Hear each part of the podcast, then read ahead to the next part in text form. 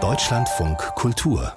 Tonart der große Erfolg für den Schriftsteller James Krüss war sein Buch Tim Thaler oder das verkaufte Lachen. 1962 ist das erschienen und 1979 war am ZDF eine Tim Thaler Weihnachtsserie zu sehen. Spätestens damit war James Krüss einem Millionenpublikum bekannt.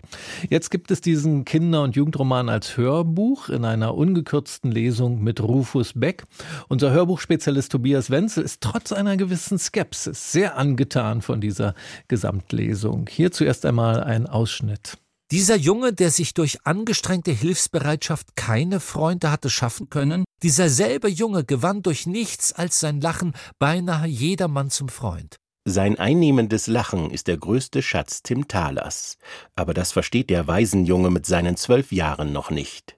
Er wächst in den 1920er und 30er Jahren in einer namenlosen deutschen Großstadt bei seiner Stiefmutter und dem verhassten Stiefbruder in ärmlichen Verhältnissen auf.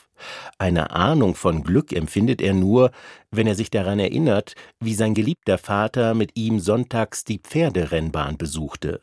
Dort lernt Tim nun den Baron Lefouet, rückwärts gelesen Teufel, kennen, der ihm einen Pakt vorschlägt. Ich kann dir die Fähigkeit verleihen, jede Wette zu gewinnen.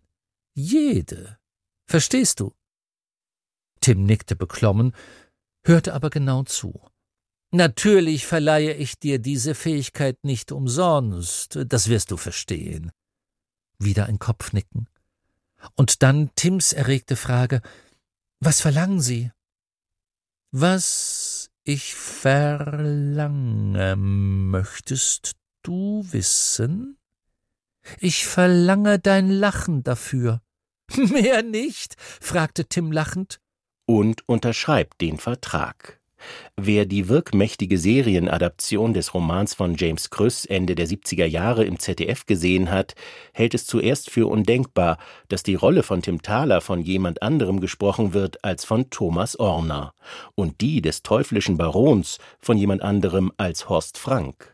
Aber dann verzaubert einen in diesem Hörbuch Rufus Beck mit seiner Sprechkunst. Sein Einfühlungsvermögen und seine Wandlungsfähigkeit machen diese ungekürzte Lesung des Kinderbuchs zu einem Hörerlebnis auch für Erwachsene.